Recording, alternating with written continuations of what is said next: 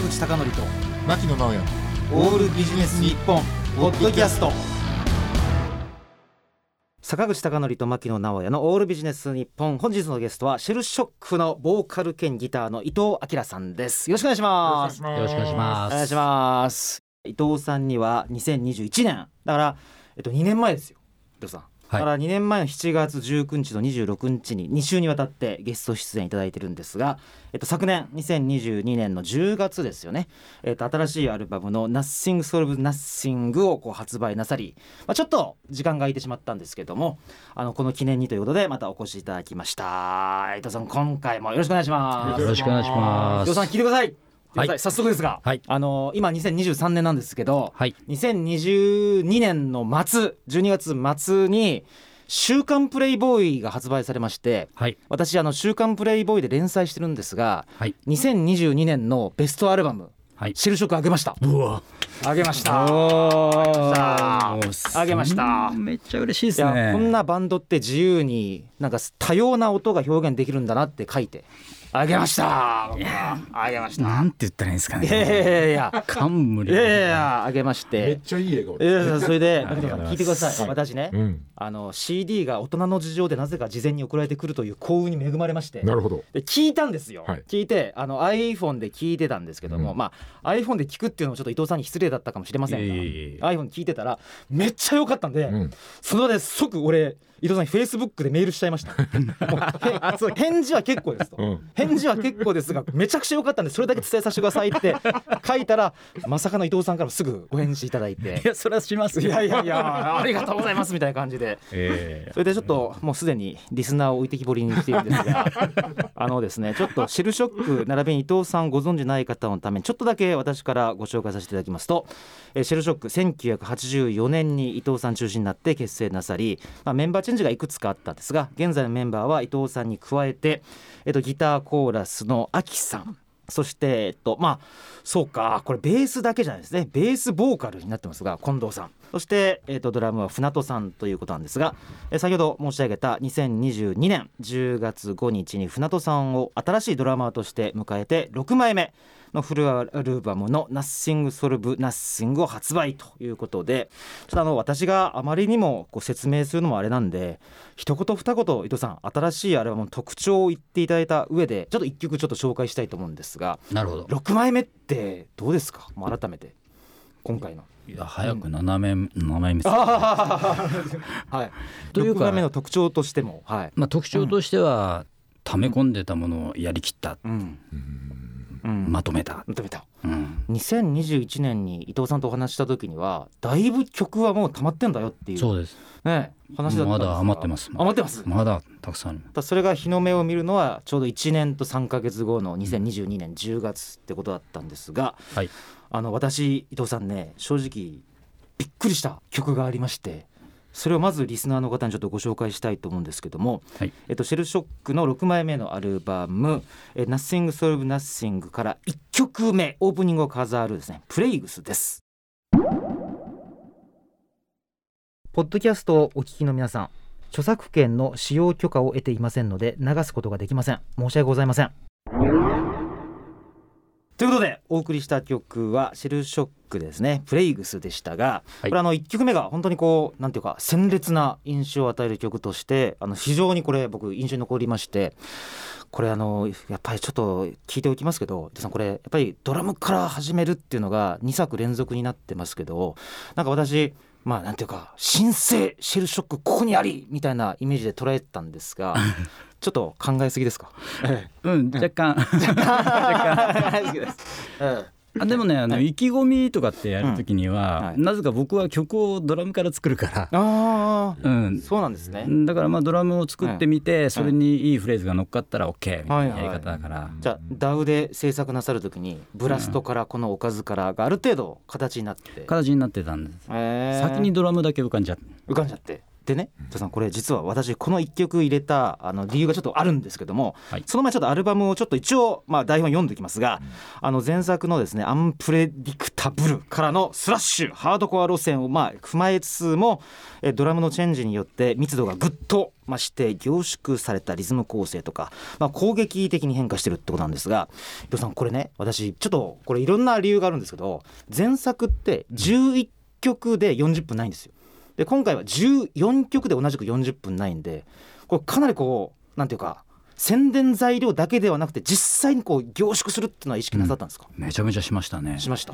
はい。なるほど。前もここお邪魔した時にあの濃縮還元とか、ね、わけわかんないこと言ってたんですけど、はいはいはい、まさにそんな感じになりました、えー、だからもう1曲目聞いたらいつの間にか1314曲目になってるみたいな。狙ってました。狙ってました、はい、それとですね伊藤さんそこで私がこの1曲目に挙げた理由がありましてそこで、あの多分本番ではあの僕の声があのコーラスになってると思うんですけども伊藤さんに聞いてみたい質問集たくさん用意してきました。1問目歌詞と人生。歌詞と人生。いやこれね、ね、私これなんでリスナーの方に1曲目をこれ上げたかというとね私メタルっていうかエクストリームミュージックでブルース・リーが出てきた歌詞って私初めてなんですよ。気づいてもらいました、ね、気づきました。で、はい。えー、ブルース・リーがいつも僕に人生を教えてくれた、はい、もう変なこと考えるな、はい、もうとりあえず動きやがれと、はい、でかつそれだったらいいんですけどまさかの「モータル・デイズ」を出した日々にまで遡り、はい、であの日なんかうるさくて速くてかっこいい音楽をやっていたんだけどなぜかこうちょっと語り私が言いづらいんですが90年からはクソみたいな時代が続いてで今に至るっていうのをまさか1曲目に持ってくるっていうのが。ですね。これは聞かないといけないでしょうと思って、はい、もう一度伊藤さん聞いてみたい。歌詞と人生なんですかいや簡単に答えなきゃいけないですいやいや複雑に答えて 複雑に答えてこれなんで一曲目なんだろうなっていうのがあって。あ、ええ、実はできた順番でいうとこれ最後にできたんですよ、はあの一番、う。ん、一番新鮮な感じの録音だったわけです、ね、デモテープの最後、はい、で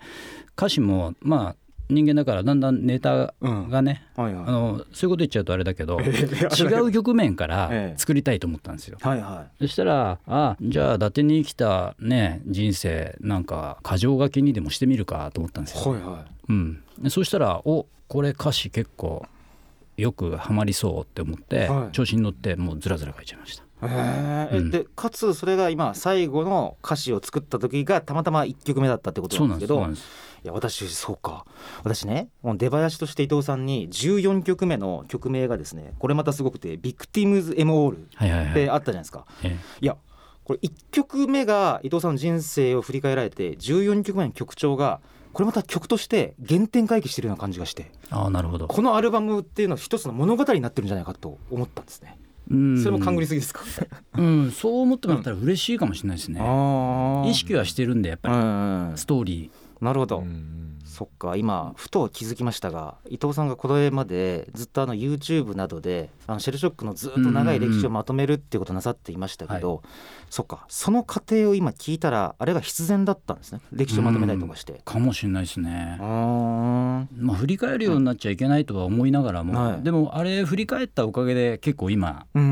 こうイケイケでできてる自分がいてなるほど。あそれでいいんだなと思いましたね。だから逆に、うん、要するに80年代の中盤ぐらいですかね、うん、活動なさってから90年代がややちょっとネガティブに捉えることなく、うん、むしろそれがあったから今があるってこと、まさにそうですね。えー、伊藤さんこれちなみに1曲目がまさかのこういう歌詞だったもんですから、はい、私メタルっていうかこういうアルバムでは珍しく全部これ歌詞読んだんです。はいはい、だから今回特に比較的内省的というか、はい、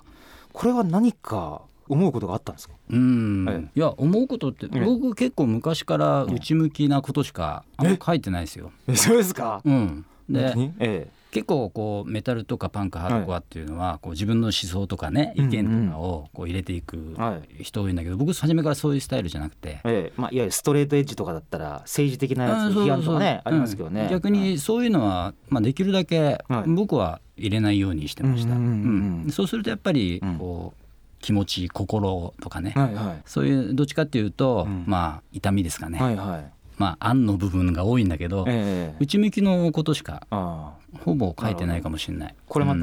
ちょっと深読みしすぎなんですが、うん、6曲目「スクロール・イット・ダウン」はい、これもまあ感じ方によってはスマホをずっとスクロールして、うん、あそうですね、SNS ばっかりやってんじゃねえよっていうふうにちょっと深読みすれば見れますし、あ逆にそれはパッとそういうふうに取れるかもしれないですけど、あの逆なんですよね、だから覗いてみたくないけど覗いてみようみたいな、はいはい、そういう歌詞に込めてる。なるほど。見たことのないところまでスクロールしてみようっていう、そうですか。前向きに言うと。前向きに言うと。なるほど、うん。あとね象徴的な曲で好きなのが「ブルシット」から「I hate you」うん、いやここら辺もなんかすごい直球だったり内省だったりとかいろんなものが織り交ざっているアルバムで、うん、なんかあの繰り返しなんですがあのメタルアルバムとかって僕多分エンジェル・オブ・デススレイヤーの、うん、あれぐらいしか歌詞読んだことないんですけど、うん、いやそれ以降なんか伊藤さん何かあったのかしらって思ってるぐらいのやつだったんですね。でちなみにこのちょっとあの台本に載ってる内容なんですけどもあのこの6枚目のアルバムの「Nothing Solve Nothing」なんですがこのアルバムタイトルの意味とかコンセプトって伊藤さんどういうのをまずお考えになってたんですか？うんとこの言葉「ナッシン・ソーブス・ナッシン」ってあんまりこの英語では使わない言葉だと思うんですよね。なるほど逆説になっちゃってるから、うん、だから結局何も意味しないことでしょっていうだからそれだったら最後の「ナッシン」いらないんですよね。あえてこれつけたんですよ。だから言葉遊びみたいな。で頭文字が NSN になるんですね。はいはいでこれをジャケットでこの四角にこの文字を囲ってみると、はい、読む場所から見れば SNS になるんですね。なるほどね。はい。あこれは暗示になるなと思って。別にそれぞれひっくり返してそうです SNS と NSS そうです。なるほど。そういう取り方によってそう取れる内容にわざとしてみました。だからこのタイトルの「ナッシン・ソルブス・ナッシン」自体の意味はあまりないです、なるほど、うん、それはむしろ視覚化というか、そうですね、そういう時に、はい、でかつこのコンセプトとしてもあのさっきちょっとだいぶあの1曲目から聞いてしまいましたけれどもある種の何か通過点としては通過点なんでしょうけどもなんか込められた思いっていうのはあったんですか？うん。やっぱり長年やってきたことを考えていくと、うん。はい。まあ、いろんなことをやれてたから、はい、まあうん、じゃあ何やるって言って別に新しいことをやるんじゃなくて、はい、逆にこう突き詰めてみようと思ったんですよ。はいはいうん。はい、じゃあ始めた時の、うん、前にも言ったけど初期衝動って何だったんだっけなとかね、えー、そっち方面に行きましたね。なるほど。だから、うん、じゃあこうガンって全員が音出した時のこの鳥肌が立つ感じとか、ああいうのって今表現できるかなと思ってそこにちょっとフォーカス、うん、えー、いや伊藤さんその初期衝動とかあのガーンっていう言葉が出ると思わなかったんですが、うん、何につながるかというと、はい、これリスナーの方アルバムがこうジャケットこう手裏剣って言っていいんですかね。あはいはいはい、そうです。であの私バーンのインタビュー甘いと思いました。うん、あこれバーンの悪口になっちゃった。やばいんですが あのなんじゃないですけどだいぶ前に手裏剣をずっと歴史的に調べたらあれってなんか人を殺すっていう目的ももちろんあったけど主目的ってあれを投げることによって混乱させるっていう意味らしいんですよ、だからその意味でカオスティックっていうのをなんか伊藤さんが表現なさってるの僕気がしたんです。また深掘りしすぎ、うん。はい、あでもそういう取り方もあるかもしれないですね、うん、要するにあのスラッシュでもなくハードコアでもなく、うん、今までのいわゆる典型的なオールドメタルでもなく、うん、そういうある種の混乱を与えつつ、定義でいうとシェルショックでしかないっていう。そうですね、だから本当思えば、いつもうちらってアルバム出すことに問題作じゃないけど、まあ、特に34万目、うん、賛否両論みたいなことをずっとやってきてて、はいはい、でなんでそうなっちゃうんだろうと思ったらそれは単純に僕が、うん。うんえー、前にやったことと同じことをやりたくないっていうのがまずあって、はい、うんそうそう、えー、でじゃあリスナーのこと考えて、うん、こういうのをあのやったらウケるだろうなっていうのがあったら、うん、そこを逃げてきたんですよね。外してきたんですよね。なるほど、うん、売りたいんだったらもっとねそういうのやれよっていう意見もあるかもしれないけど、それができなかったんですよ、えー、で今度のアルバムはじゃあどうだってね、はい。じゃあ皆さんが何を求めてるのかっていうのは、はい、あの普通のアーティストだったらよく考えると思うんですけど、僕は悪いけど自分のことしか考えてなかった、自分が納得できるものでいいと思ったんですよ、はいはい。うん、売れた方が嬉しいですけどもちろん。ね理解してもらえたら嬉しい、うん。うん、だからまあその手裏剣っていうのはこう、まあ、忍者が持つもので、まあ、忍者って忍ぶ、まあ、ね、いいんじゃないですか。うん。はい、でこうコロナの時期とかね、うん、活動もできずに、はい、いろんな人間が忍んで生きてたわけじゃないですか。はいはい、ね、でそんな中でこう僕は内面を出せる場所があったから、うん、それを、うん、まあ殺傷力のある、うん。または混乱させる手裏剣っていうのがいいんじゃないかって。まさにそれも一曲目につながりそうな気はしますけど、ああそうかもしれないですね。ラウドミュージックっていうのは伊藤さんにとって最大のこう表現場所だったってことですね。そうですね。なるほど、うん、あの以前お聞きした時にあの必ずあのお客さんからはデンジャーゾーンだとかエンドレスボーとかを求められて、うん、そこにある種の葛藤があるっていうのがおっしゃってましたけど、はい、なんかこのコロナ禍を経てまた一周回ったって感じがあるんですか？ありますね。だから昔の曲すごいやりたいです、うん、あむしろ？やりたい。むしろ。あの伝説のオムニバスアルバムのね流れをやるっていうこともあるあそうですね。やりたいし、ライブでやってる自分がすごくなんか自分あ好きだなと思えること多くなってきて。本当ですか？うん。ちょっと時間がある限り伊藤さんこれもう一枚いっていいですか？はいいいですよ。せめて10枚中の2枚、えー、はい、喜んで伊藤さんに聞いてみたい。2番目の質問です。メンバーチェンジと楽曲の変化。そして演奏の変化。っていうのを挙げてみたんですがあの先ほどまであの伊藤さんが考えるこうコンセプトとか曲についてお話しいただきましたがあの前回ですねやっぱこう誰とやるかによっても奏でる音が違うっておっしゃってたんですよ。やっぱ今回のアルバムで、まあ、もちろんドラムドラマーの変更ってのあったと思うんですけどもやっぱり想像するとか考えたくなる楽曲も変化するもんですか？やっぱり。うん、うん、まあ、うん、あまりないかもしれない。あまりない。あまりない。はい、じゃあもう結果的になんていうか、融合反応化学融合反応が起きてしまうってことですか？なっちゃうと思います。で結構メンバーみんな器用なんで、はい、僕は思ってるよりも全然器用なんですよ、はい、だから僕はデモテープで割とこう無茶な要求しても柔軟に理解してもらえる理解する、うん、なるほど。でプラス客観的に見てもらえるかな。今のメンバーは結構そんな感じですかね、えー、あのなんかアキさんのなんかおかずというか、うん、高音が、うん、内向的内省的な歌詞を読んだ後で聞くと、うん、なんか伊藤さんの叫び声にも聞こえるんですけど、なるほど。本当本当に、うん、本当に。まあ確かに。でそこでですね例えば前作の「アンプレディクタブル」との違いっていうと伊藤さんから見たらどんな感じで感じていらっしゃるんですか？うんとね、違いはあまりないと思う。自分の中では、はいはい、陸続きな感じがする、でいろんな要素がやっぱり攻撃的だとか、はい、スピーディーだとか、うん、